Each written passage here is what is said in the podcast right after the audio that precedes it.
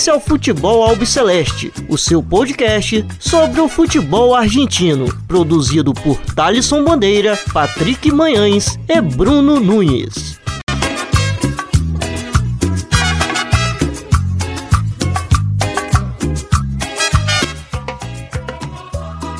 Salve, salve a todos vocês. Está começando agora mais uma edição do Futebol Albiceleste. Meu nome é Thalisson Bandeira e hoje estou na companhia aqui do Bruno Nunes para a gente tratar sobre temas muito importantes que aconteceu durante essa semana na Argentina. O Patrick Mendes não vai participar porque está aí na reta final do seu TCC, precisa entregar, então hoje infelizmente ele não vai poder compor aqui a bancada virtual do Futebol Celeste. Mas eu e o Bruno vamos bater um papo com uma convidada nossa daqui a pouquinho que eu vou apresentar. Mas antes quero saber como está meu companheiro Bruno Nunes. Tudo bem com você, meu caro? Fala, Thalisson. Um abraço aos amigos e amigas ouvintes. Sempre bom estar aqui para mais uma edição do Futebol Biceleste. Um abraço também para o Patrick. Boa sorte para o TCC, que é uma uma fase, vamos dizer, difícil para todo estudante universitário. Então, muita sorte aí para ele e, mais uma edição com mais entrevistados, mas não teve muito campeonato, né? Teve só tivemos mais a, a B que tá pegando fogo. E, infelizmente um caso aí que envolve um time da B que não, não de fato o time principal, mas uh, os juvenis, né, Thales? Exatamente. E a gente vai tratar de dois temas importantes, né, Bruno? É um que a gente vai começar falando agora e, e o outro que a gente vai que a gente vai falar mais é, na segunda parte é, do episódio que são assuntos que precisam ser que a gente precisa falar, né? Porque principalmente sobre esse caso do, do Lucas é, é um assim, um absurdo que aconteceu. Pois é, um caso. Pô, a gente vai explicar melhor na hora né, do. Quando a gente tratar sobre o assunto mais de maneira mais, mais densa. Mas é a morte né, do, do Lucas Gonçalves, jogador da base do, do Barraca Central, é, pelas mãos da polícia, né? Então, um, um caso absurdo, assim, até, e até como a mídia tratou esse caso, né, vendo as primeiras manchetes de alguns jornais. Mas chegando lá a gente se aprofunda, né, Thales? Porque agora você tem que apresentar a nossa convidada. Exatamente. A convidada dessa semana do Futebol Celeste é a Andressa Caldas. Ela vai estar tá aqui conversando sobre os resultados das eleições gerais no último domingo que aconteceu na Argentina. A Andressa é pesquisadora em direitos humanos, movimentos sociais, políticas públicas e antropologia além de ser estudante de doutorado em, em antropologia social pela Universidade Nacional de São Martin. Andressa, é um prazer imenso é, poder contar com você aqui no Futebol Celeste. Agradeço demais você por ter aceito o convite de participar aqui conosco. E seja bem-vinda. Obrigada. Olá, Thales. Olá, Bruno. É um prazer enorme, um prazerzão mesmo estar aqui conversando com vocês. Eu sou acompanho o Futebol Celeste no Twitter, é, também no podcast, mas principalmente no Twitter. E vamos lá, estou aqui para a gente conversar sobre essas, esse processo eleitoral que é, acabou de acabar, né? Concluiu é, nesse último domingo aqui na Argentina. É, e, enfim, estou entusiasmada aqui com o nosso nosso diálogo. Bom, Andressa, é, vou estar tá iniciando então a nossa, a nossa entrevista perguntando é, sobre o impacto que foi né, esse, desses resultados é, no governo de Alberto Fernandes, já que nas primárias também vimos é, essa derrota. Né? Na sua opinião, você acredita que ele esperava algo diferente do que aconteceu em setembro? Olha, Thales, eu acho que o impacto maior, vamos dizer, o choque veio justamente nas passos, né? As passos são as, as como é chamado aqui, as, as prévias eleitorais, onde as pessoas votam para compor as listas de cada coalizão, de cada grupo político que vai então concorrer nas eleições. E a, nesse momento, então, nas prévias, né, que aconteceu em dia 12 de setembro, eu acredito que aí é que veio o, grande choque né, a, o oficialismo, né, a, a, a, situação, o governo do Alberto Fernandes e os, a sua coalizão, Frente de Todos, é, nesse momento não, não esperavam sofrer uma derrota, é, como aconteceu, né, e o aumento de votos para outra coalizão importante e forte, que é hoje a maior coalizão da oposição, uma coalizão de centro-direita, é, que é a Juntos pelo Câmbio, é, que aumentou aí a sua, a sua votação nesse momento. Então, acho que o impacto maior foi aí. E aí o que é interessante é, é, é olhar esse, esse, as eleições como de fato um processo. Aqui na Argentina, justamente por ter esses dois momentos, né? Você, a, a, a, o momento das prévias, elas são como um termômetro, é, um aviso, é onde também muitos dos eleitores fazem aquele chamado, aquele chamam de voto bronca, né? O voto é, da raiva, da, de dar o recado, né, o voto bolado, para dar é, aquela mensagem de que as coisas não estão caminhando bem. E aí o que você vai ver nesse processo é primeiro é, o, o, governo se, se, mexer, né? Houve uma, um plano chamado na província de Buenos Aires chamado Plano Remontar, basicamente nesses dois meses em buscar é, reverter esse resultado é, e correr atrás dos votos através de implementação de políticas, através de muita militância na rua.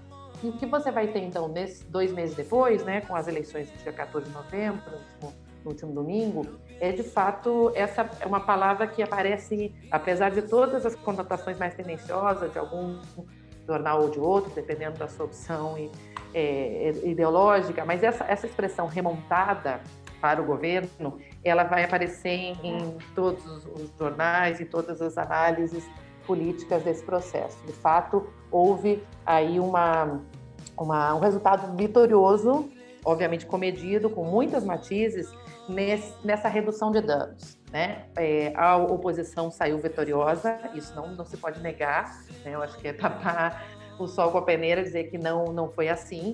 É, houve uma vitória do, do Juntos pelo Câmbio, é, que é a, a, coalizão que, do Macri e do grupo, enfim, que hoje faz a, a, forte oposição ao governo do, do, Alberto Fernandes, mas muito menor do que eles imaginavam. Então ficou uma espécie de um sabor amargo pelo lado da, da oposição, que ainda, né, ainda que ela tenha sido vitoriosa, e uma euforia, né, uma, um alívio, vamos dizer assim, né? Euforia acho que seria demais, mas um alívio por parte do governo quando saem os, resultados da eleição e, e, percebe que, de fato, funcionou em alguma medida essa, essa remontada e a diferença não ficou assim tão, tão grande, né? É, o fato é que ninguém pôde é, sair com aquele, com aquele sorriso vitorioso, de triunfo absoluto, mas ainda assim, os dois bunkers, né, os dois QGs, os dois comitês principais dos dois, desses dois grupos, saíram fazendo grande festa. Então, acho que é algo que também se noticiou e se, se viu, é, que foi uma comemoração generalizada, justamente, e aí quero conversar com vocês, porque acho que isso tem a ver muito com essa disputa de, de narrativas, né? Para além do resultado eleitoral, que diz para a gente muita coisa sobre o que o país está passando, sobre o recado dos eleitores, é, o que está em jogo também é uma batalha discursiva de olho em 2023, né? Então, cada um dos grupos, tanto a situação como, como a oposição, é, saíram comemorar. É, e aí acho que é um pouco pelo, pelo alívio, né, de não ter perdido, portanto, a diferença do lado do, do governo e pelo, pelo lado do, do, da, da, da, oposição, do fato de ter efetivamente saído vitoriosa numericamente. Né? Um pouco para o panorama geral, eu acho que é importante. E um dado outro para ressaltar nesse processo eleitoral de 2021, é, que não é menor, é o fato de ter sido a eleição com o menor índice de, de participação. Né? Desde o retorno, a, desde a volta da democracia, é, essa foi a eleição com o menor é, número de, de, de, votantes, né? com um índice de 71% de participação. Acho que esse é outro indicador interessante para gente, a gente analisar. Aí. Olá, Andressa. É prazer estar falando aqui com você. E vou perguntar por é, você falou que as primárias foram catastróficas para o governo e como vamos dizer como resposta é, vários ministros colocaram seus cargos à disposição principalmente os, os mais ligados a, a Cristina Kirchner E como tem sido essa semana após essa, entre aspas, derrota? Foi uma derrota de fato, como você falou, mas foi uma. Foi muito menor do que eles esperavam, então no fim acabou sendo um, um alívio. Como tem sido essa semana após o. Né, tivemos algum movimento importante por meio do, do Alberto Fernandes, do governo? Sim, de novo aí o maior movimento, assim, se a gente for olhar o, o panorama né, é maior, as grandes mudanças, as, as, grandes jogadas aconteceram justamente nesse período entre setembro e novembro. Então, novembro, ainda que é, obviamente, a eleição né, oficial, ele vai ser um reflexo desses dois meses. É, entre setembro e, e, e, novembro, entre as, as, primárias e as eleições, é, o que apareceu logo depois né, do resultado foi a, a publicação é, da carta da Cristina Fernandes Kirchner que hoje é né, a vice e presidente do Senado, é, cobrando com, com críticas muito duras é, que o Alberto Fernandes não estava escutando é, não só a ela, mas também o próprio eleitorado, as forças populares, os movimentos sociais. Então houve uma cobrança e uma mudança, como você falou, é, uma, um reordenamento é, do, do, do, Ministério, né, com a entrada de vários ministros ligados a, a Cristina Fernanda Kirchner. É, isso dá uma alterada importante, também dá uma resposta para as províncias, ainda que seja um ministério bastante portonhocêntrico, né? a gente fala aqui que é centrado e, e majoritariamente de, de, Buenos Aires, né? há uma discussão e uma, uma crítica importante do governo em que esteja pouco representadas as províncias, mas é, são políticos de, bom, mais tradicionais, que têm ligações importantes e, e orgânicas com os governadores. É, então, isso deu uma mexida importante. A Cristina acabou que foi. É, apareceu muito pouco na campanha, ela teve um problema de saúde, fez uma operação, uma cirurgia. É, duas semanas antes da, das eleições, não, participa, não participou dos últimos atos importantes de, de fechamento da, da campanha. É, então, esse, as mudanças principais aconteceram nesse tempo. Agora, nesse rescaldo, né, são poucos dias, a gente está cinco dias do, do, da, das eleições, as peças ainda estão se movimentando. É, é, as, obviamente, um recado importante, acho que o, o dado, talvez, é, para a gente ver, é, principal de resposta às urnas, é o próprio discurso do Alberto Fernandes agora na, na quarta-feira, dia 17 de, de novembro, em que ele discursou é, nesse, nesse dia, num ato do dia da, da lealdade peronista, ou dia da militância, que é o dia 17 de, de novembro aqui na Argentina, uma data muito importante que reúne toda a militância na Praça de Maio, e ele foi o único orador, e aí o discurso dele eu acho que é, é bastante eloquente fala bastante em relação ao que vai, você vai apontar para esses dois anos restantes do seu governo, né? Um é o chamado de atenção em relação à economia, né? Não se pode negar a grave situação econômica e social da Argentina. É, a gente está falando de é, pobreza a 40% da população, 10% de indigentes no país, uma inflação galopante, né? O problema das crises econômicas sucessivas aqui é bem conhecido e não é novidade, mas de fato é, a Argentina vem sofrendo agravado pela pandemia com um problema é, importante, né? Da, da, inflação chegando a 52% a inflação anual. Então a resposta dele foi um, é, primeiro dizendo que vai apontar para a economia é, de uma ideia de resgatar, de que os salários vão, vão superar a inflação, é, comprometendo-se a garantir o emprego formal.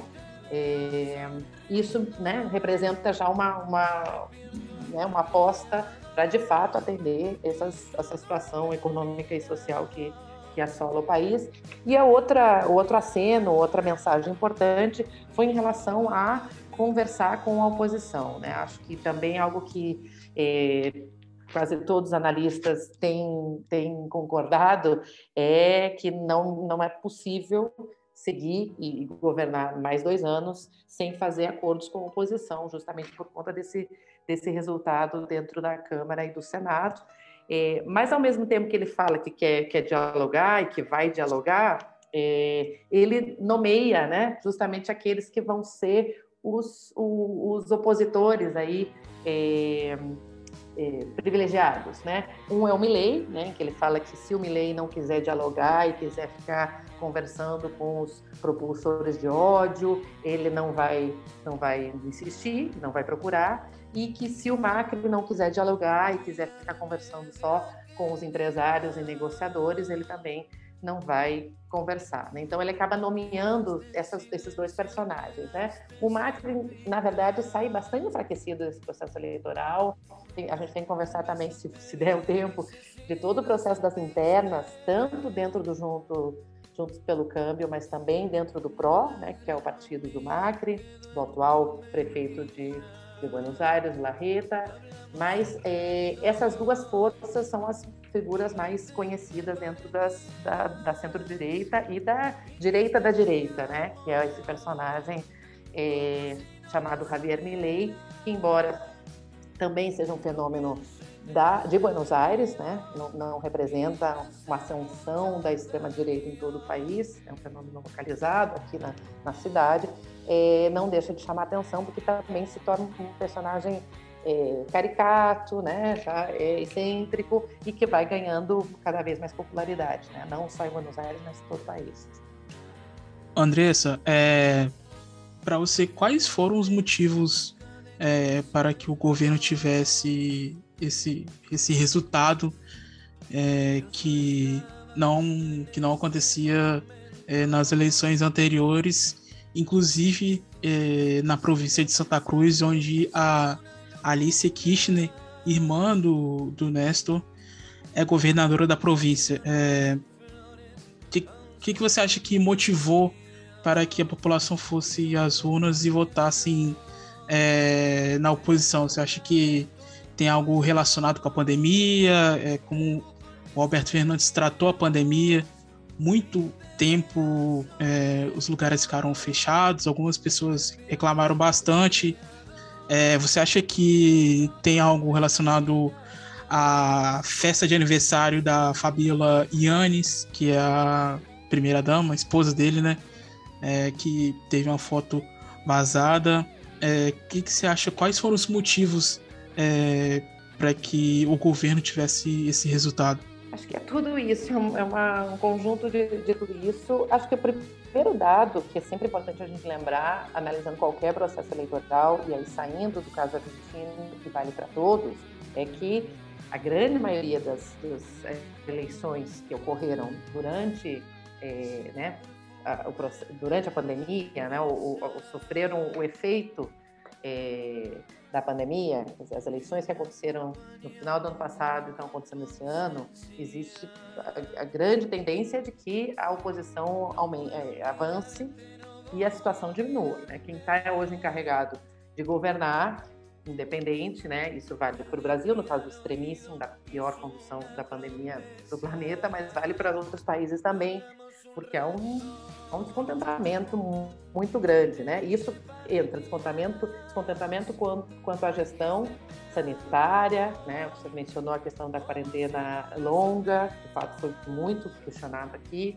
Né? A Argentina fez um lockdown muito no início, muito restrito, e há uma reclamação de que isso durou muito tempo e que acabou não necessariamente garantiu que a, que a Argentina tivesse menos é, contágios e menos mortes. É, você falou da, da história da, é, da foto, isso foi né, mais recente, mas também afetou a popularidade é, do atual governo. É, existe, de fato, né, essa, essa reversão em Santa Cruz, que é um dos, dos locais em que o chinelismo sempre, sempre se elegeu, sempre ganhou. Mas eu acho que é, o que afeta mesmo, que vai, é, vai gerar esse, essa, esse resultado eleitoral, enfim, em última instância, o que vai motivar esse voto contrário ao governo é a situação econômica, né? É a economia novamente, né? Que vai repercutir obviamente na situação social.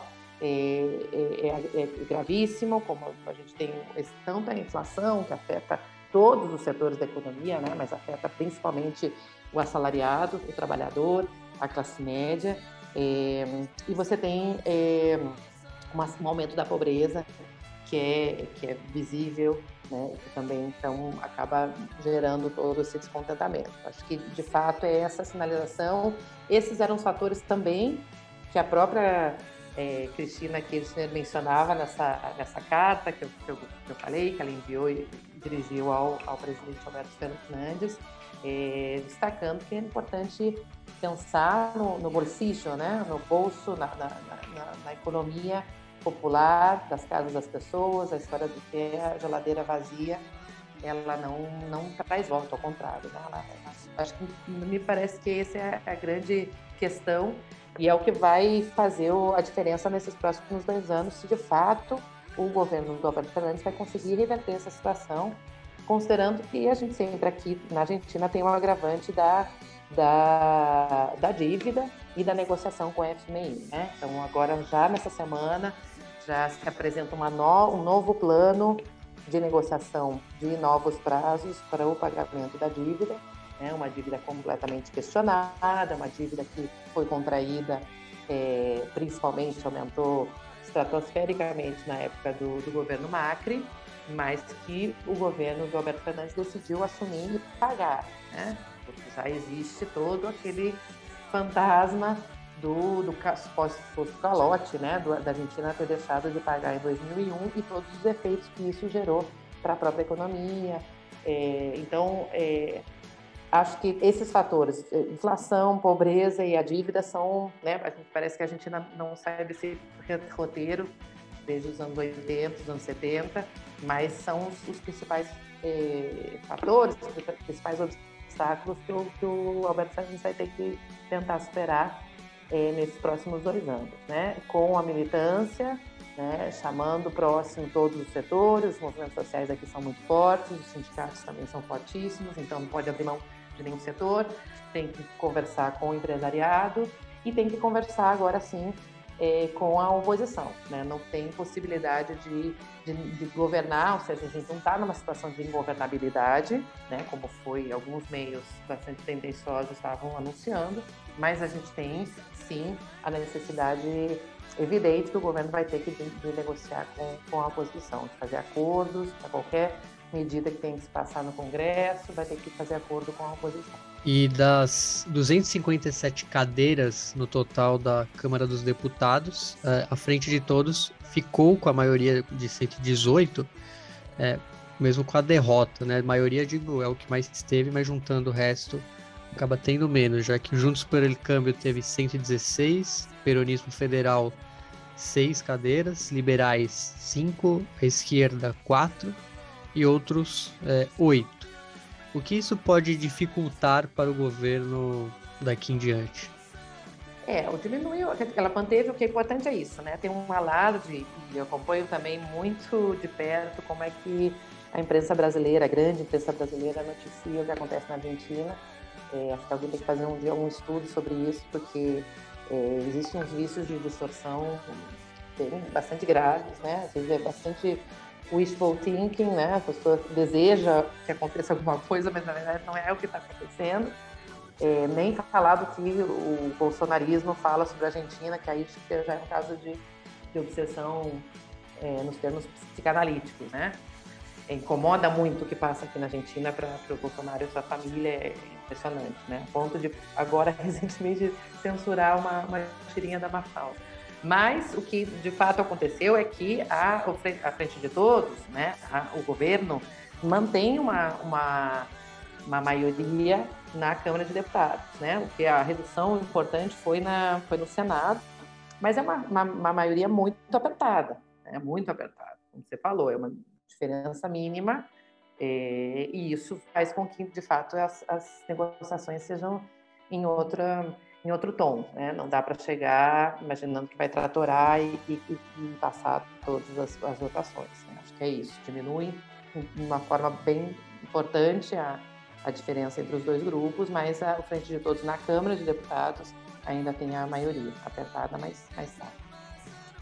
E Andressa, você falou agora há pouco sobre o Alberto Fernandes, né? Que, que ele disse que teria um diálogo com a oposição.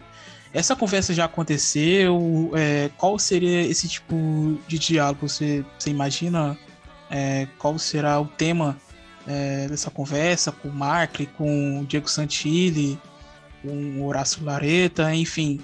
É, você tem ideia mais ou menos do que pode acontecer, do que pode sair dessa conversa que ele pretende ter? Não, não, não aconteceu ainda, a gente ainda está nesse rescaldo né, do, das peças se, se, se movendo e se acomodando. É, eu acho que vai ter uma, uma performance aí, no sentido né, performático, da oposição em não, não aceitar de pronto, porque ainda eles estão no, no rescaldo dessa, né, dessa comemoração dessa vitória, como eu falei, que é uma vitória menor e né, mais pífia do que eles imaginavam, mas de fato foi uma vitória. Então, assim, acho que vai ter um jogo de cena aí é, para se sentar, discutir. Imagino que, em grande medida, a, a, os debates vão ser relacionados a, ao plano econômico, de, de, plano de recuperação da economia, né? É, a, toda um, uma aposta do governo em é, controlar é, os preços, né, ou como eles falam, regulamentar os formadores de, de preços, é, e isso tem por parte da, da direita, né, é, que representa a classe empresarial, uma enorme é, resistência, mas imagino que vai começar por aí, justamente nesse plano de, de garantir os preços da cesta básica. A gente tem atualmente está em processo de controle de preços por 90 dias, né, então imagino que isso vai ser é, renovado.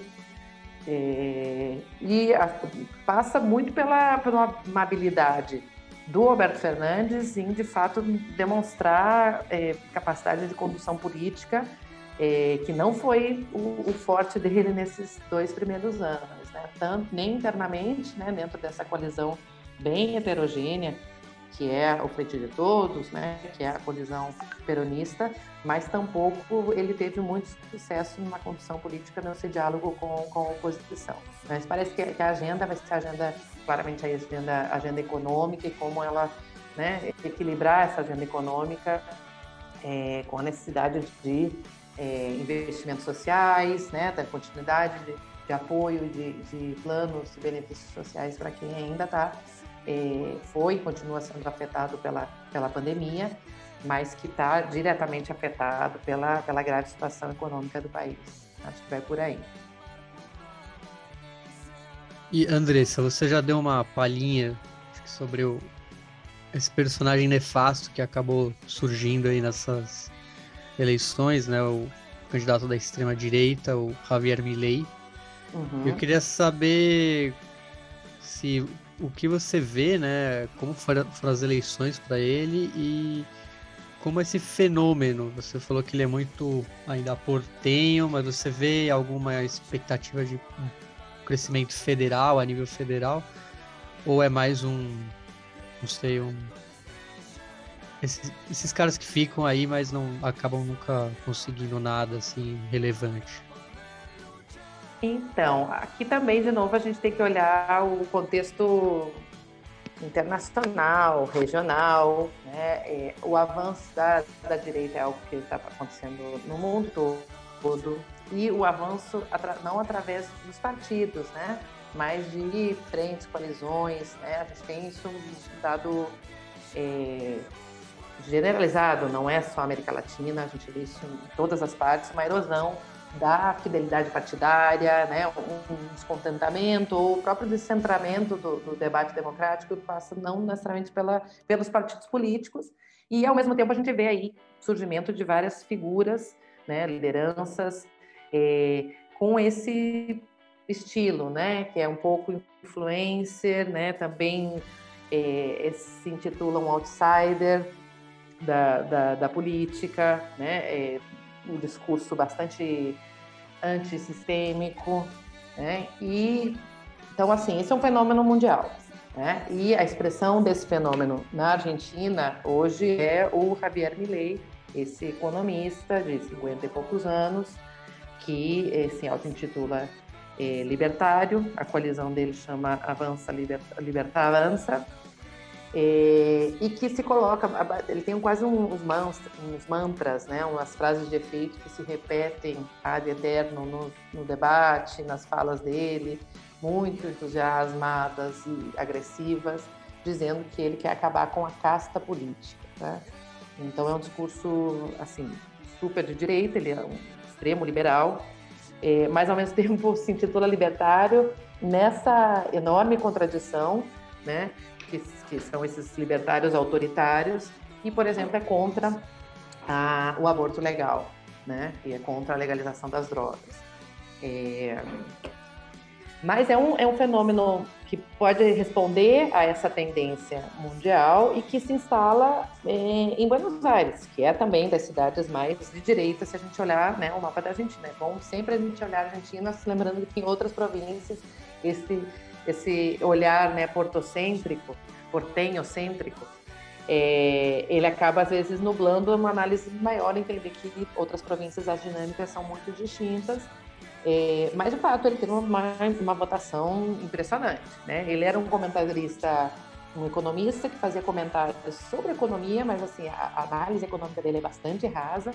É, mas fazia nesses programas de, de auditório, programas de fofoca, e acabava falando da vida das pessoas. Mas mais que isso, é um personagem caricato, né?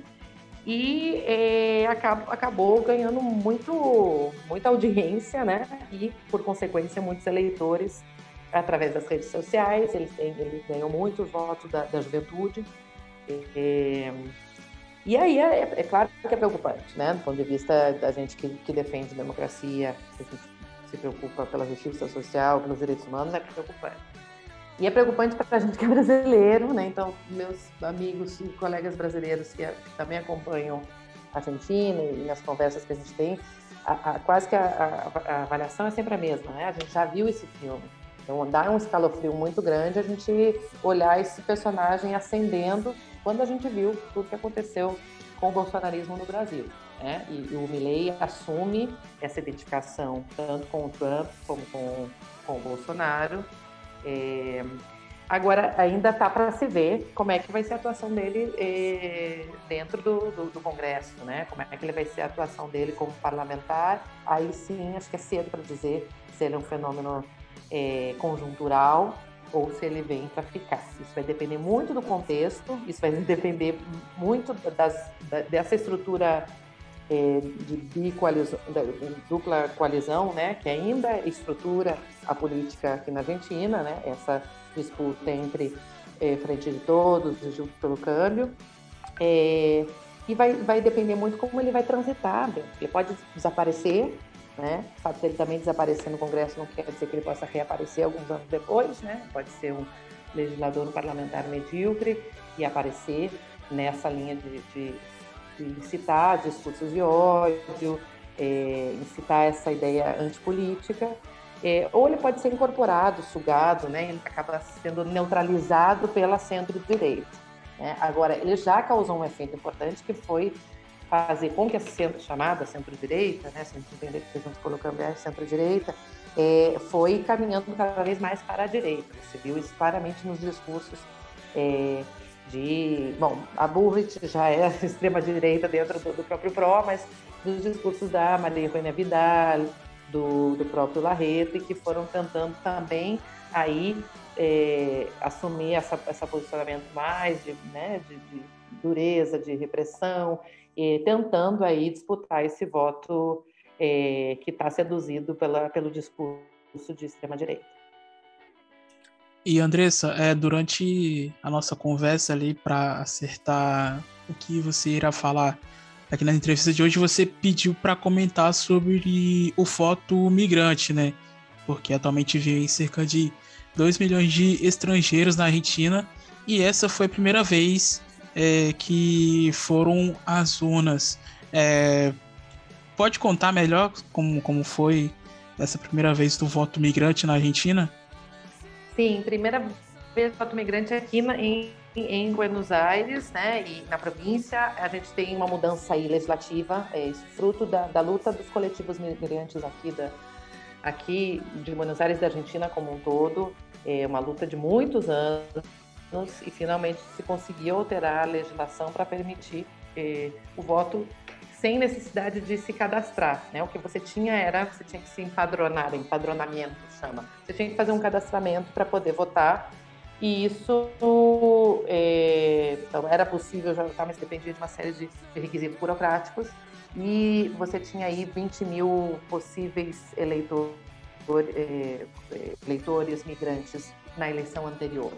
Com a mudança da legislação, em que elimina a necessidade de fazer esse, esse cadastro, então você, só pelo fato de ser migrante e estar regularizado aqui no país, isso já te habilita a votar. Isso levou, então, esse universo de 20 mil para 420 mil em Buenos Aires.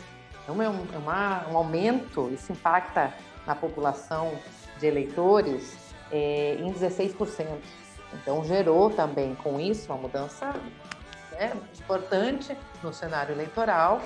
É, e uma, uma corrida das todas as coalizões, mas principalmente das duas principais, né, do governo e da oposição, é, em busca do chamado voto migrante. Né? É, obviamente que a coalizão da Juntos pelo Câmbio, a coalizão do, do Macri, do Larreta, estavam mais preocupados.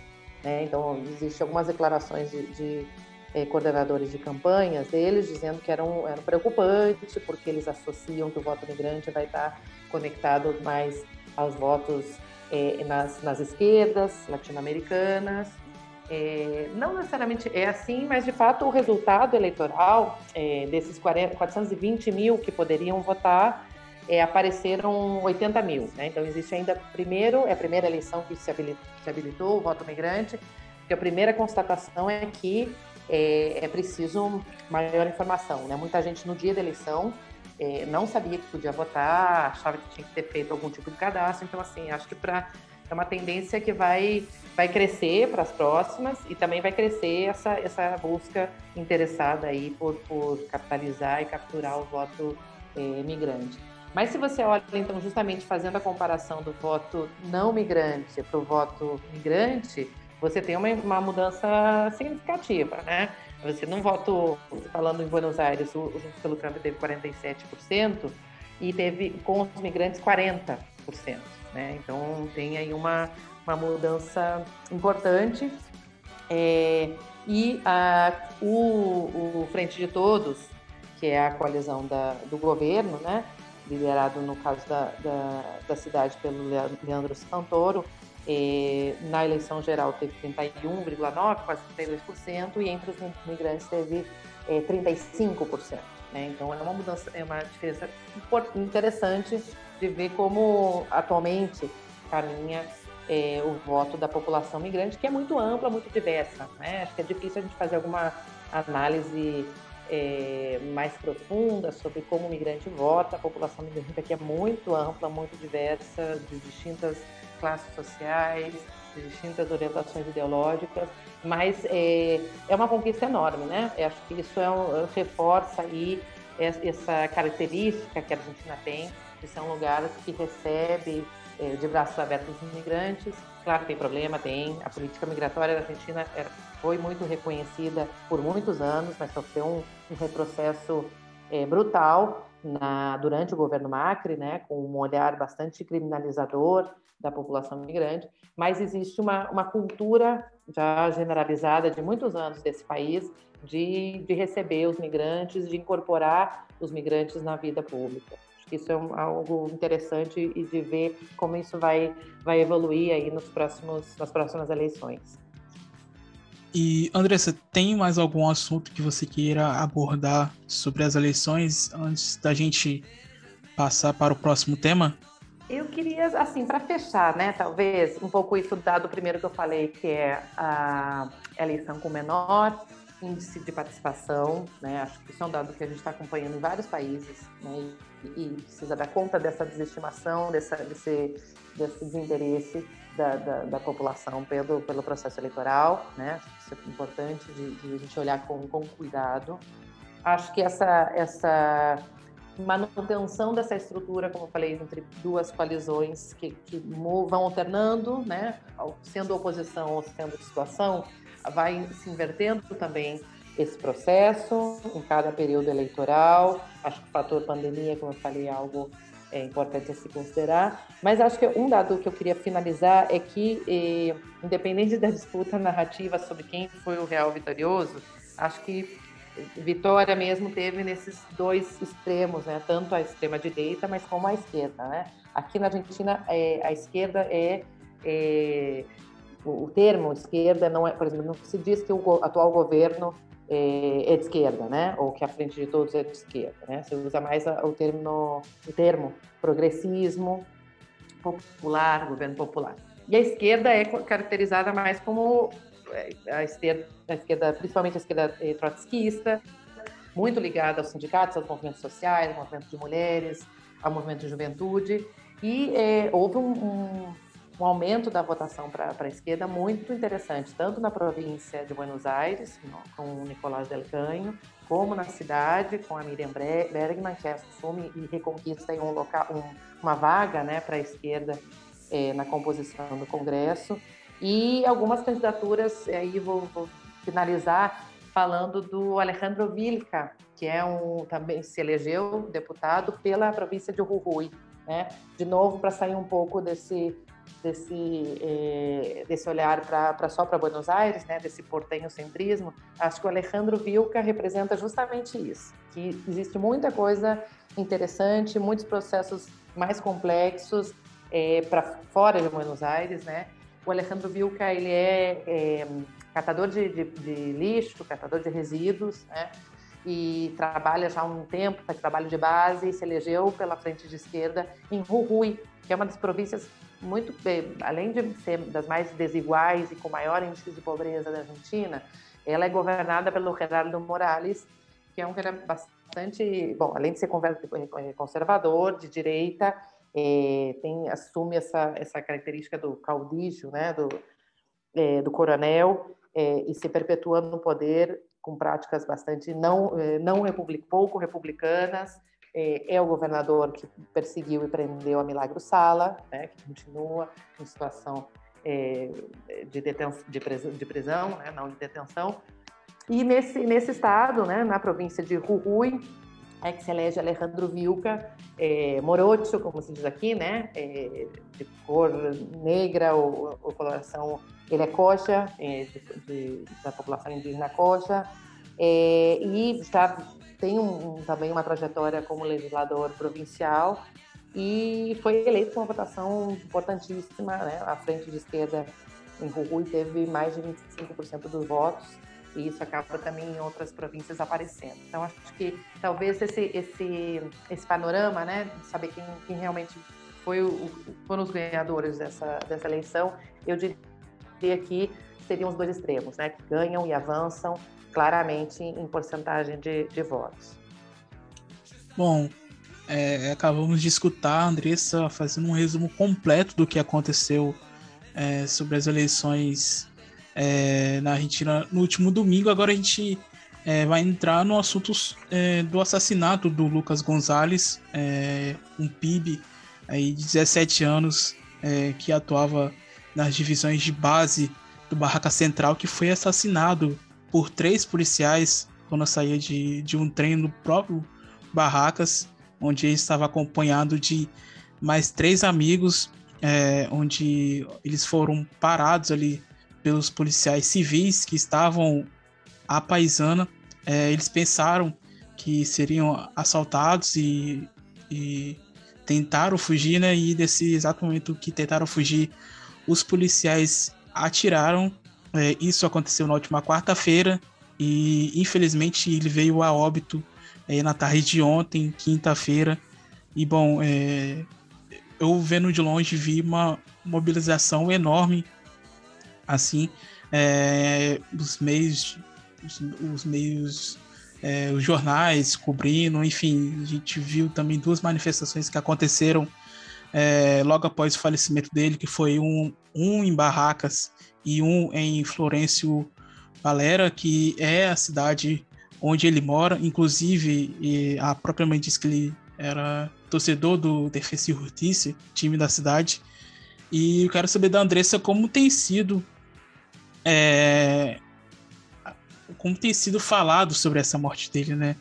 A gente viu vários relatos, é, principalmente dos pais do Lucas, é, dizendo que a polícia plantou ali provas para criminar um dos amigos é, do Lucas que, que, que, acompanhava ele, dizendo que eles que mataram ele, inclusive colocando uma própria arma ali dentro do, do veículo. E em, em sequência também é, eles viram duas mulheres policiais que não prestaram socorro é, para o Lucas. Como, como você viu aí com esses últimos dias é, dessa tragédia lamentável do Lucas? Não, de fato, uma, uma, uma tragédia, uma tristeza. É, é isso, assim, pelo, pelo contexto, né? Como é que foi. E, talvez no Brasil a gente acabe naturalizando e banalizando, não deveria, né? Mas acaba acontecendo isso. E talvez eu acho que o dado importante da, da diferença é, é, de que aqui isso gerou uma, uma comoção, tem gerado uma comoção enorme é, e tem gerado manifestações de, de, repúdio de todas as forças políticas, né? Embora a gente tenha aí claramente é, esses episódios de chamado gatilho fácil, né? Como né, de, de, violência dos policiais, em que como se fosse a nossa bala perdida, mas essa ideia de, de, de é, atirar antes de perguntar é um é um um dado importante que, que tem se reiterado aqui na polícia de, de da, da, capital, né, da, da cidade autônoma de, de, Buenos Aires, tem, tem dados aí, é, e isso também está vindo à tona, é, já estão em cinco anos a polícia da cidade, da cidade de Buenos Aires, já assassinou 121 pessoas em casos desse chamado gatilho fácil, né, em casos de atirar queima-roupa, atirar antes de perguntar, antes de qualquer coisa. É, mas, assim, nenhuma das forças políticas. Bom, primeiro o Alberto Fernandes já saiu se solidarizando a, com as famílias, com a família da, do Lucas Gonçalves, é, e também o prefeito é, Horácio Larreta é, também se manifestou dizendo que vai cobrar e vai acompanhar uma punição exemplar a esses policiais. Né? Não houve ninguém, nenhuma força política defendendo o acionar da polícia. Coisa que já aconteceu, não dizendo que isso não acontece, já aconteceu em outras situações de, eh, por exemplo, a ministra Patrícia Bullrich, que era ministra de Segurança do Macri, eh, de sair em defesa eh, dos policiais em casos semelhantes a esse. nesse caso não, não aconteceu isso, o que né, de alguma maneira demonstra uma, uma sensibilidade, uma preocupação, uma maturidade política, mas não dá para olhar esse episódio como se fosse um episódio isolado e como ele não estivesse conectado com uma política de segurança repressiva e dura e violenta que é, é a que tem se, se desenvolvido, tem sido executada pela cidade de Buenos Aires, né? Então, pelo, pelo prefeito Larreta, embora ele né, se coloque como contrário a esse tipo de atuação policial, é, existe um aumento do efetivo policial, e a gente sabe que em qualquer situação, em qualquer país do mundo, né, a polícia responde ao comando, responde ao treinamento e responde à forma de abordagem que é dada pelos, pelos seus superiores. Né? É, chama muita atenção que eles estavam à paisana, é, e chama muito atenção aí, sim, eu queria reforçar o fato, de novo, né, de Lucas Gonçalves como Alejandro Vilca, que foi o deputado eleito e surpreendeu, é, é o, o, o, fato de o Lucas Gonçalves ser morocho, né? Ele ser, ter a, a, a, pele escura, e isso é algo que a família comentou, e os amigos também, né? Ele, acho que uma declaração da, da mãe dele que foi muito emocionante, dizendo que ele gostava muito de se, se arrumar, de andar sempre na moda, com boné e tênis de último tipo, sempre muito arrumado e justamente ela identificava que isso era o fato de que os policiais tivessem atirado, né, nessa, nessa, nessa, nesse olhar que as autoridades daqui eh, e as policiais principalmente têm de que pessoas que não são brancas, né, pessoas negras, afrodescendentes, pessoas com eh, traços indígenas não podem ter acesso, por exemplo, a uma roupa de marca, ao boné, um tênis caro, e que então conectando ele à criminalidade, né? Isso fala muito, muito do racismo estrutural é, que existe, persiste, que é muito grave aqui na Argentina, né? É, os, os argentinos em geral não se percebem racistas e o Estado argentino não, ainda não não, também não incorporou, em geral, né, estou falando de todos os governos desde a democracia, é, a questão da, do racismo estrutural e, e, o combate a esse racismo estrutural como uma política de Estado. Né? E, e, a, e, isso fala né, tanto do, do, Estado como da própria sociedade, que é, é muito, muito racista. Então, é uma tristeza, tá um, de fato, uma comoção geral. Um rapaz cheio de sonhos, que queria ser, né, o seu sonho era ser jogador é, de futebol em times é, tempo de jogador profissional, estava trabalhando para isso, né? Então, mudou a escola para poder estudar à noite e poder treinar é, durante o dia. Estava com outros amigos que, inclusive, estavam querendo ingressar, passar a treinar no, no Barraca Central. E, bom, isso é uma tristeza profunda, né? E fala bastante do desafio que a gente tem em, em democratizar as, as, nossas forças policiais. Esse desafio no Brasil ainda muito maior, né? De fato, a gente tem uma, uma mudança, uma diferença grande, mas é um, é um tema que, que nos afeta a todos e acho que a gente precisa enfrentar, né? Essa democratização das forças policiais, o controle cidadão sobre essas forças policiais. E agora, última, a última entrevista da, da mãe do Lucas, é, eu estava vendo justamente antes de começar aqui, é, dizendo que quer a condenação máxima e que vai lutar toda a sua vida para que esses policiais sejam, sejam responsabilizados e punidos. Você pode ir lá, Bruno, pode ir lá. É, você falou do, do racismo, a gente, recentemente, né, o próprio Alberto Fernandes teve uma fala super infeliz da... Sim, exatamente. Da, das, dos, que eles chegaram de navios, né? Não como os outros da, da selva, uma coisa assim. Falou tranquilamente, bem, inclusive, né? É, foi bem, bem feliz.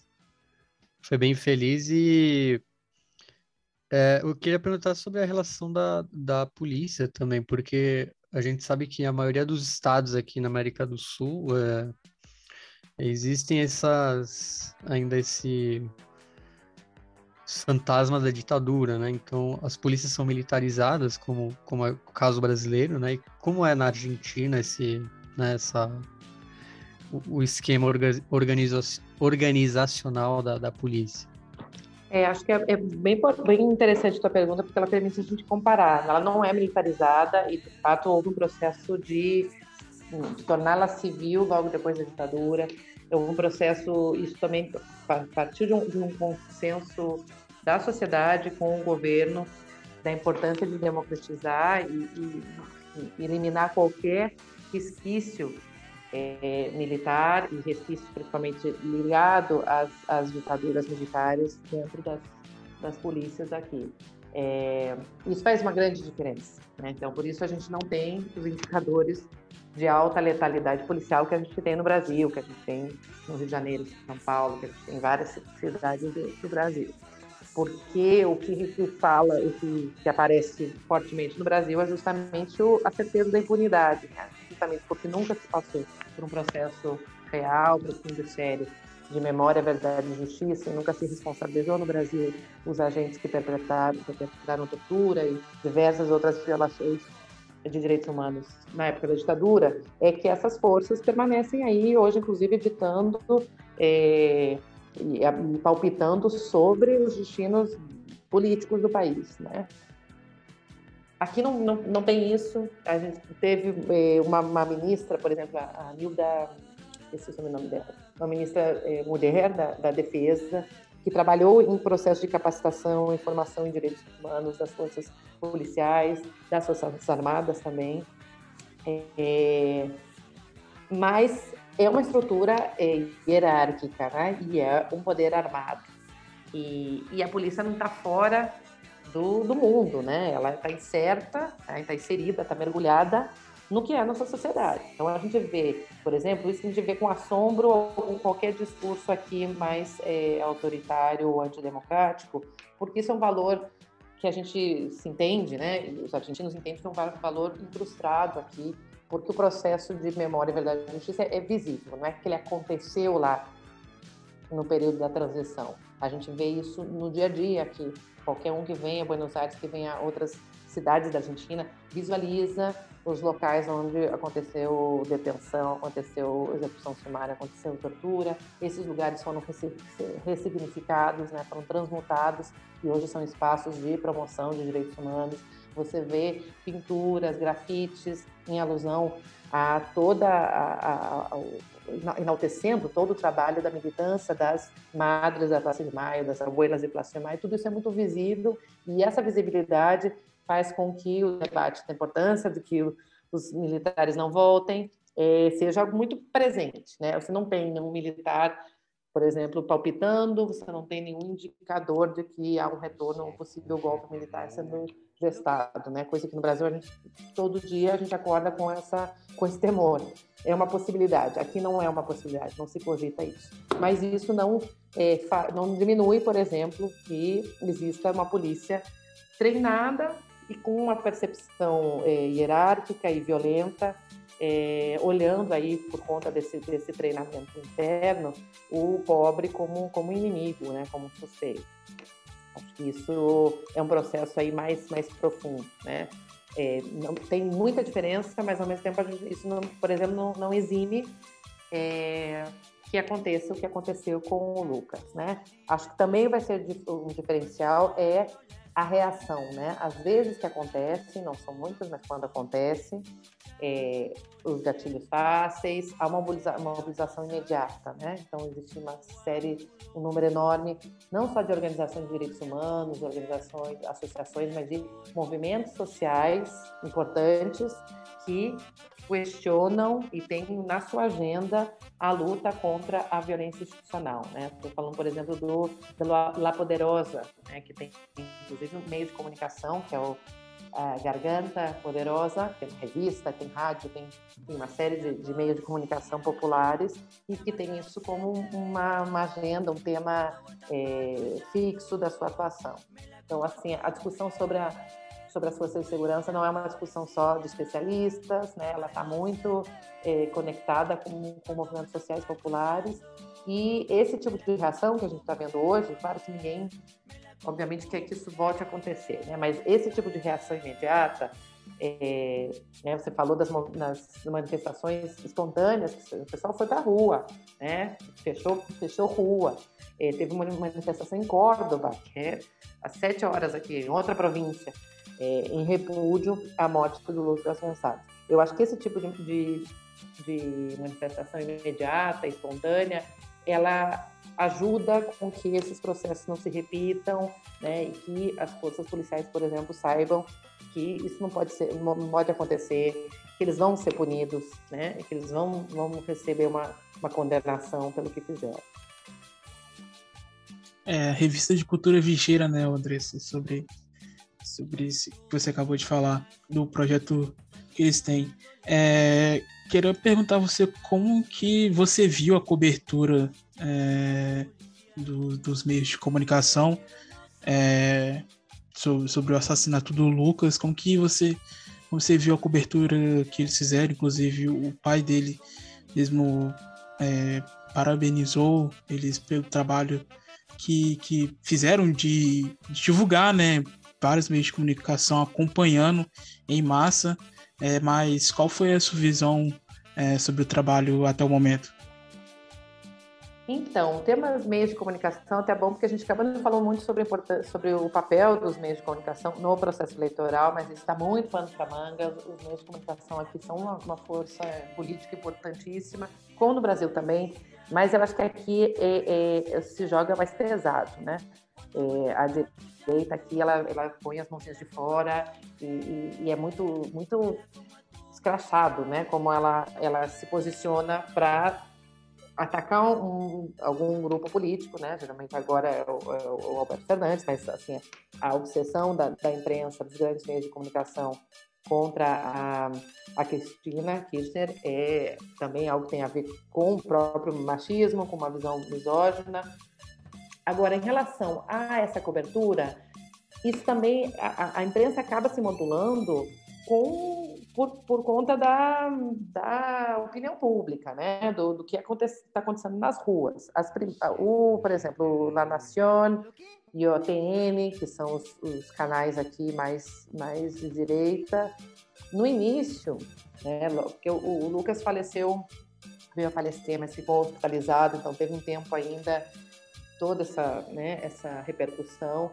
Mas nas primeiras horas, é, o que por exemplo, é, um dos, dos canais de, de, de, televisão aqui estavam discutindo, é que é, isso obviamente era uma tragédia, mas era uma tragédia que fala do, do medo mútuo, do medo das duas partes. Foi o Eduardo aqui, Feynman. Exatamente. Eduardo Feynman. Exatamente. O Feynman, e... ele, bom, é um eu não sei como é que eu, quem que eu, como é que eu comparo ele com alguém do, do Brasil. Não sei se ele está numa mistura de Alexandre Garcia, mas acho que é Imerval, pior que não sei, que a gente poderia caracterizar. Mas ele é, ele é, enfim, é, é, é, é um, articula, é um comentarista, jornalista é, que captura esse tipo de, de discurso. E, como não tinha muito o que dizer, não dava muito para dizer são os bandidos, que a gente tem vários programas bem no estilo, estilo policialesco, é, né, que quase que você pinga sangue do, do programa, dia e noite aqui na, na Argentina.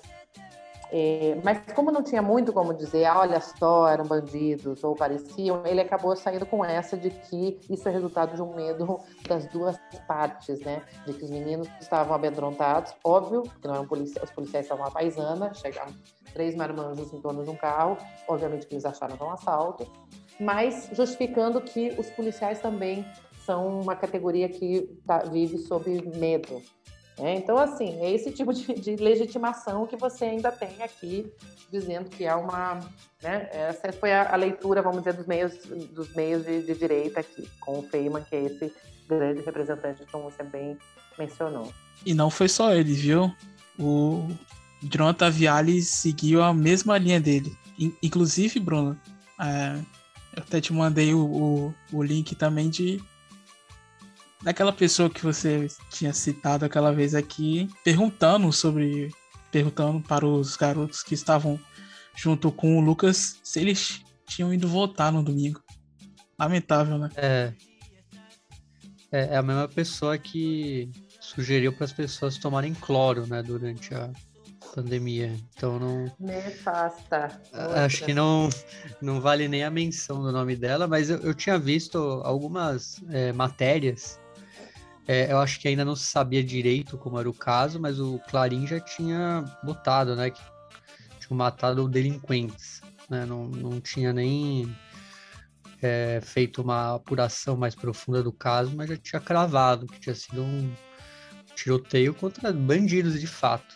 E você vê que outros, outros portais, até acho que até do mesmo, do mesmo editorial ideológico, foram até mais. É, é, vamos dizer, tiveram um, tratamento melhor a notícia. O próprio La Nación, que acho que a primeira notícia que deu já foi como é, tinham matado um juvenil do Barraca Central, mas o Clarim, por exemplo, já tinha soltado essa nota. É, a imprensa acaba fazendo esse trabalho de, de condenar, né? Finalmente, antes de se julgar, é, outro dado importante é que os, os garotos que estavam com, com o Lucas no, no, carro foram presos, só foram liberados ah, recentemente. Eles estavam presos, os policiais não, os policiais estão sendo investigados, mas os, os garotos foram, foram detidos. Né? Passaram aí horas e horas na, na delegacia para averiguação. Então, isso também é bastante chamativo. E só uma, uma coisa que parece alentar a família, que a gente não pode deixar de, de citar, é que o Barraca Central, como a gente sempre fala na, na, nossa análise da, da Primeira Nacional, da segunda divisão argentina, é o time do presidente da AF. Então, com certeza não vai deixar barato. É, e acho que isso é um.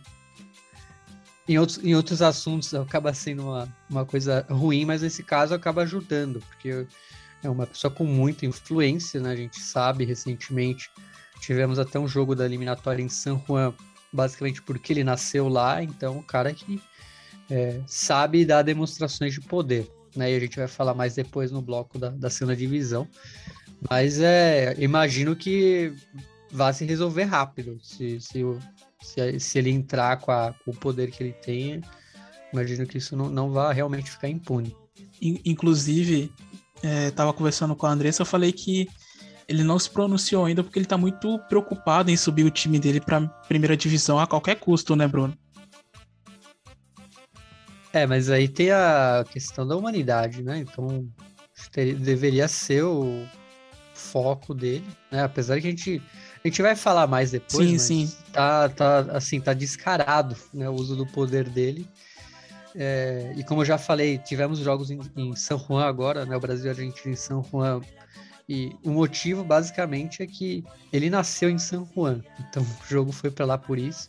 Apesar de eu gostar muito de ver a Argentina jogando no interior, mas o, o motivo, a motivação muito grande foi, foi por causa que ele queria que jogasse na, na terra natal dele.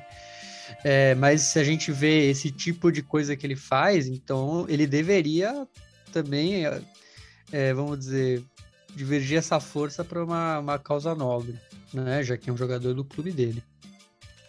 Bom, é, só tenho a agradecer a presença da Andressa Caldas aqui é, no Futebol Celeste em conversar com a gente sobre dois assuntos muito importantes. É, peço até desculpa para ela porque a gente tinha combinado falar só sobre as eleições, mas de prontidão ela aceitou topar também falar sobre esse assunto. A gente estava pensando em é, outro convidado que ela também estava ajudando ali na hora é, em trazer aqui para a gente é, conversar, mas acabou aceitando o convite. Andressa, tenho a agradecer você de verdade.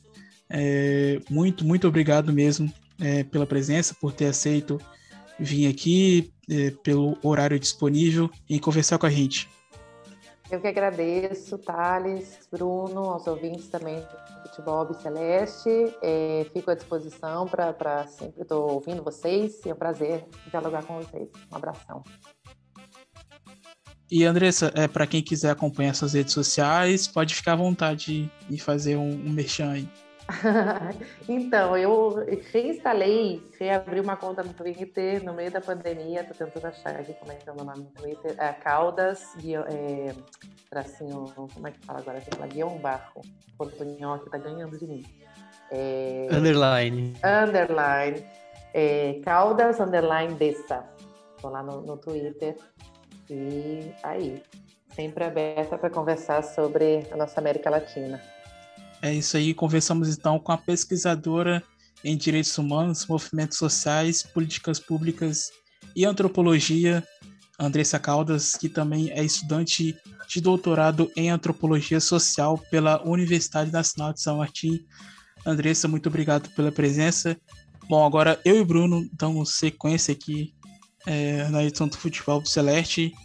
É, ontem tivemos é, a abertura da 21 rodada da Liga Profissional, onde tivemos três partidas. O Defensa e Justiça venceu o União por 3 a, por 3 a 2 fora de casa. O Patronato conseguiu uma ótima, uma ótima vitória diante do Lanús. E o Aldo Civi, é, do Martin Palermo, venceu o Banfield por 2 a 0 fora de casa. Agora o Estudiantes está vencendo em casa o Tagoliano, o Huracan, por 4 a 1 Mas o que a gente quer falar sobre a Liga, é, Liga Profissional é do, dos acontecimentos em Rosário, né, Bruno? Que, que nos últimos dias vem envolvendo o Rosário Central e o News Old Boys, é, já que tudo se originou após os torcedores do Central é, decapitarem a cabeça do Isaac New, é, que é ali um dos fundadores do News Old Boys, né? E infelizmente é, a resposta. Ele dá o que... nome ao clube, basicamente. Sim, sim exatamente. Infelizmente a resposta é, foi bastante violenta aí nos últimos dias, né? É, foi algo. cena de guerra civil, né, Thales? Foi. Primeiro, essa provocação, é, acho que, que pega bem lá na raiz do, do torcedor do News, decapitar o Isaac Newells, que é um dos fundadores do clube, justamente seu sobrenome dá nome ao clube. E a resposta da barra do, do News foi, vamos dizer, não vou dizer que foi a altura, acho que foi até foi muito pior, né? Porque botaram fogo em uma sede lá do Rosário Central, então é absurdo, né? As cenas que a gente acabou vendo aí nessa, nessa semana. Exatamente, a gente sabe, né, o Bruno, que é, o fanatismo pelo, pelo futebol extrapolou todos os limites completamente em Rosário. A gente sabe que lá as torcidas são bastante fanáticas e tem uma violência que, que persegue há um bom, um bom tempo ambas as torcidas. E, bom, a, prime a primeira que, em resposta, na sequência, primeiro eles é, jogaram dois coquetéis Molotov na subsede do Rosário Central na madrugada da última segunda-feira. Só que, não satisfeito, eles é, incendiaram uma outra sede, que essa é a administrativa, onde fica ali a sala da presidência, é, sócio torcedor e tudo mais. Porém, dessa vez acabou atingindo uma pessoa, né, Bruno? Que, que infelizmente é, sofreu queimaduras nas mãos e no rosto, é, porque era um vigia que estava naquele local ali, na, na, naquele momento que as duas pessoas chegaram, no mesmo esquema da chegaram, é, jogaram pedra e atearam fogo. É, agora tem que ver como, como fica isso, porque foi uma coisa. Além do atentado do patrimônio de ambas as partes, teve também uma vítima e uma pessoa, né? Por sorte, acabou não falecendo, mas poderia ter alguém morrido nessa, nessa história aí, nesse entreveiro. E a gente sabe que é, como você falou, né? O clássico de Rosário acaba sendo é, extrapolando, né? Vai é além da paixão e acaba virando uma guerra. E foram cenas que a gente viu, né? A gente viu e pareciam. Se alguém falasse que fosse uma guerra civil, a gente ia acreditar, porque as cenas eram incríveis mesmo. Bom, é, vamos falar rapidamente aqui sobre a primeira nacional, lembrando que tem sido destaque, principalmente para saber onde vai jogar Tigre e Barraca Central, que é o time aí do Tic Tapia, onde estão querendo enfiar o jogo em Sarandi, né? Começaram querendo enfiar o jogo em Sarandi, sabendo que que, a, que o estádio não suportaria é, a quantidade de torcedores que o Tigre que o Tigre tem. A gente sabe muito bem que o Tigre é muito maior que o Barraco Central em questão de clube e de torcida. E, enfim, primeiro é, queriam colocar esse Sarandi, depois é, com as duas torcidas, na casa, né? Depois queriam jogar com portões fechados. E agora tá nesse impasse de ser no Florencio Sola. A princípio, até o momento está confirmado que vai ser na, na segunda-feira, 21 horas e 10 minutos. É, bom, Bruno, o que, que você comenta aí sobre a Primeira Nacional que teve um encerramento da sua fase de grupos na última segunda-feira, onde eu esperava que a gente tivesse mais emoções, mas pelo visto não foi nenhuma novidade, né? Ah, do lado, vamos dizer, do grupo da Zona A foi o Tigre. Vamos dizer, dá pra falar que surpreendeu, porque foi até La Ciudadela abarrotada. Acho que eu nunca não lembro desde o do início da pandemia de ver um estádio tão abarrotado, né? Acho que é a palavra. Clima, assim, absurdo pró, pró Cirurra, pró San Martín de Tucumã. E o Tigre fez um jogo, vamos dizer, inteligente, né? Não, não foi... Não se jogou ataque, mas o empate também não era bom para nenhum dos dois. E ali com o Pablo Magnin e depois com o Ichiel Proti, é, deram, acho que, dois lances que para matar o San Martín e ficar com o título né, da, dessa zona, da zona A. É, San Martín, mesmo empurrado pela torcida, não conseguiu. É, o Quilmes já estava só na, no aguardo, estava muito bem na partida, enquanto o Almirante Brown sofreu com o Alvarado, né, Alvarado lutando por uma vaga na Copa Argentina, lembrando que é, os times também estavam lutando por vagas na Copa Argentina, então é, não é que eles estavam lutando por nada.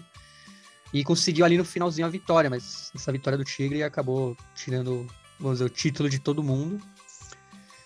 E na Zona B foi o que a gente viu lá no, no estádio ali do, lá em Campana, é, é no estádio do Vigia Dalmi, que 3 a 1 do Barraca Central. E olha, acho que esse foi o jogo da polêmica, porque o Vigia Dalmi não é dos melhores times da, nesse campeonato, mas estava muito estranho, né? As zagas, os defensores cometendo erros bobos. É, tivemos registros de casas de apostas não aceitando apostas para a partida porque ela parecia estar vendida. E hoje eu vi uma, é uma notícia que o vestiário do Vigia Dalmini estava dividido porque o pessoal estava o resto do time estava bravo com alguns jogadores de defesa, né? Então isso implicando que eles teriam sido comprados até. Então é muita especulação, obviamente, mas e, e isso demonstra vê, em um dos gols, se você né? vê, se você vê o jogo, você vai achar muito estranho o comportamento do Vija Dalmini, né? principalmente da defesa, né? O ataque e o meio-campo não, mas a defesa estava muito confusa. E, bem, isso tem a ver com o que eu falei antes aqui no, no caso do Lucas Gonçalves, do poder do Tiki Tapia e da, dos absurdos que a gente vem vendo na, na arbitragem da, da, Primeira Nacional, principalmente pró a favor do Barraca Central, o time do Tiki Tapia. E bom, Bruno, é, como ficaram então os confrontos das quartas de final da Primeira Nacional, que vai ser ida e volta, né? Exatamente, é ida e volta. É, Teremos aí no domingo o Deportivo Mourão contra o Quilmes. Aliás, é bom gente falar do Deportivo Mourão, porque ele tirou o Guemes de Santiago do Esteiro. É, todo mundo dava o Guemes como classificado, lutou até o final pelo título da zona e no final não ficou nem com reduzido. Então, Deportivo Mourão e Quilmes. É, na segunda vamos ter San Martín e Ferro Carril Oeste. Ótimo jogo. É, também na segunda, Independiente Rivadavia e Almirante Brown. É, é, a volta será no sábado, dia 27, né? Quilmes e Deportivo Moron. É, na, na outra segunda, dia 29, Ferro e São Martin de Tucumã. E no domingo, dia 28, Almirante Brown e Independiente Rivadavia. E aí temos, obviamente, a final. E também tivemos de, é, definidos a, os classificados da Copa Argentina, já que a Copa Argentina não classifica todos os times da Primeira Nacional. É, os classificados foram todos o que eu falei, né? Os que se classificaram ao, ao reduzido, os finalistas, obviamente, também. E além deles, pela classificação de zonas, o Belgrano, Agropecuário e o Gimnasia de Mendoza. E da outra zona, o Güemes, Gimnasia de Jujuy Brown de Adrogué e o Tristan Soares, que ganhou a vaga é, no promédio de pontos do Alvarado. Então o Alvarado ficou fora por, por muito pouco. E você citou aí o duelo que foi entre Coembes de Santiago do Esteiro e Deportivo Moron. É bom ressaltar mesmo, tava aqui deixando passar batido, que foi o confronto ali que é, valia a vaga, né? É, a quarta colocação. Gomes é, que perdeu por 2 a 1 e ficou eliminado, né? O que estava liderando, liderou boa parte aí é, da zona B, mas nas últimas rodadas teve uma caída enorme, né, Bruno? É, e olha, é, a gente fala do, do Tic-Tac, mas o, os times de Santiago do Esteiro, com, desde a, dizer, do, a mão direita do, do, do, do Tic-Tac é o Tovigino, que é uma figura muito importante lá em Santiago do Esteiro, isso fala muito do, do, do próprio estádio, do, dos times na primeira, na segunda. A gente tá vendo Central Córdoba na primeira, na segunda temos o Mitre, é, o Guemes e o. Acho que é o Mitre e o Guemes, na verdade. É, e nas últimas, nos últimos anos, o Guemes subiu, assim, da mesma, da mesma forma que a gente está falando do, do Barraca Central, o Guemes era criticado, né? No torneio regional federal amateur de 2019, é, o time ganhou da Atirense é, em uma partida absurdamente assim, favorecida. Né? O próprio presidente da Atirense falou na época que o árbitro tinha comentado que eles não tinham nada o que fazer. E ele, ele tinha que basicamente aceitar aquilo. E na último ano, no Federal A, a mesma história contra o Vijamite de Bahia Blanca. Então, é, acho que muitos aí estão felizes, já que o Gomes deu uma. Teve uma, umas ajudas aí nos últimos dois acessos que, que eles tiveram. Então, acho que só o Barracas agora tá, tá, tá aí na, na, no páreo entre os times mais ajudados. Bom, então é isso. Aí a gente não sabe se realmente a partida vai acontecer no Florencio Sola, que é a Cantia do Banfield, mas é, o, o, Tigre também é, tem falado constantemente que não que, que, que não vai aceitar a quantidade de ingresso que eles estão querendo disponibilizar para os torcedores do Matador de Victoria, que é cerca de, de quase 7 mil ingressos, que, que eles alegam é, que não tem cabimento esse número de ingressos. Bom, é, vamos aguardar, né, Bruno? Até segunda-feira o, desenrolar de tudo isso. Vamos aguardar e vamos ver o que, o que nos aguarda essa partida também, porque estou interessado, já que o Tigre tem muito mais é, elenco que o Barracas. Então vamos ver o que pode acontecer aí durante os 90 minutos. Bom, então é isso. É... Bruno quer falar mais alguma coisa sobre o futebol de ascenso? Ah, tivemos a primeira final, né, da primeira D, a quinta divisão da AFA, e o Liniers ganhou do Porto Novo por 2 a 0 fora de casa e decide agora no domingo em casa. E amanhã, né, no sábado, dia 20, começa a quarta divisão é, dos times que não são afiliados diretamente à AFA, né, os times mais do interior que para mim é, é, o melhor torneio de ascenso ao lado da Copa Peru aqui no continente. Serão 229 clubes lutando por quatro vagas no Federal A. Então, e a gente até preparou um, um fio que vamos soltar, não sei, acho que amanhã, imagino. E com as curiosidades aí, já que tem 229 clubes, então curiosidades não faltam e, e acompanhem porque vale a pena. Esse daí é é o suco do ascenso, vamos falar assim, tá? é, Bruno, falando de final também, amanhã tem a segunda.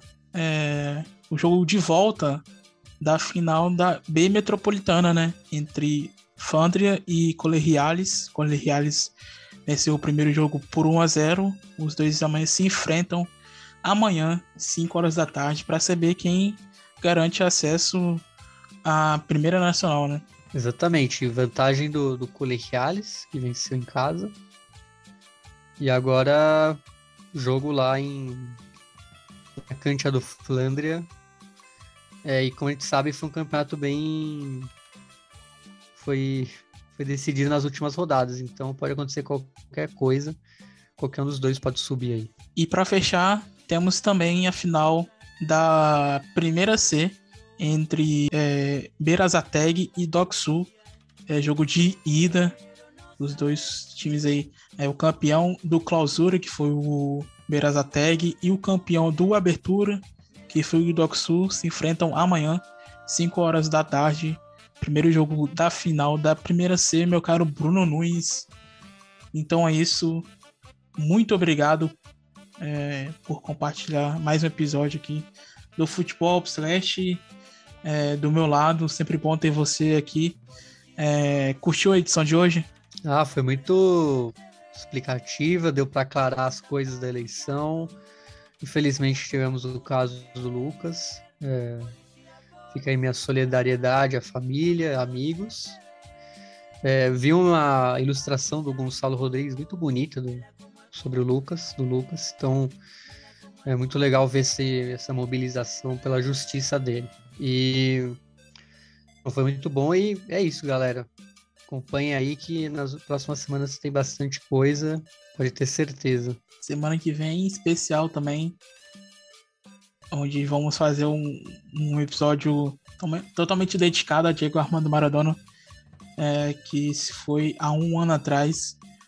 Bom, Bruno, meu, muito obrigado pela companhia de sempre.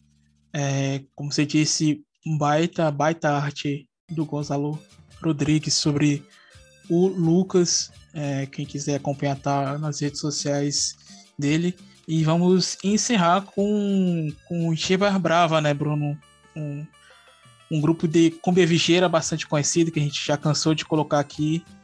É, bom, falar um pouco pra gente sobre a música escolhida da semana. Ah, não tem muito o que falar, né? Tem a ver com o episódio. Né? É sobre a polícia, basicamente, como ela trata os, os vigeiros, vamos falar assim, que são as pessoas que moram em comunidades, é, favelas, né? Como falam, vigia miséria.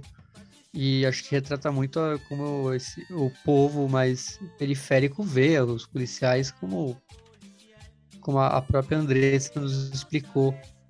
Com esse treinamento, vamos dizer, basicamente a pessoa ser pobre e ser um inimigo aí da, do, da justiça. Então é isso. Agradeço demais também a presença aqui da Andressa Caldas, que colaborou na edição de hoje onde entrevistamos ela sobre as eleições e sobre o caso do Lucas Gonzalez. É, então é isso. Fiquem aí com Cheva Brava, La Canción de la Chuta e até a próxima semana.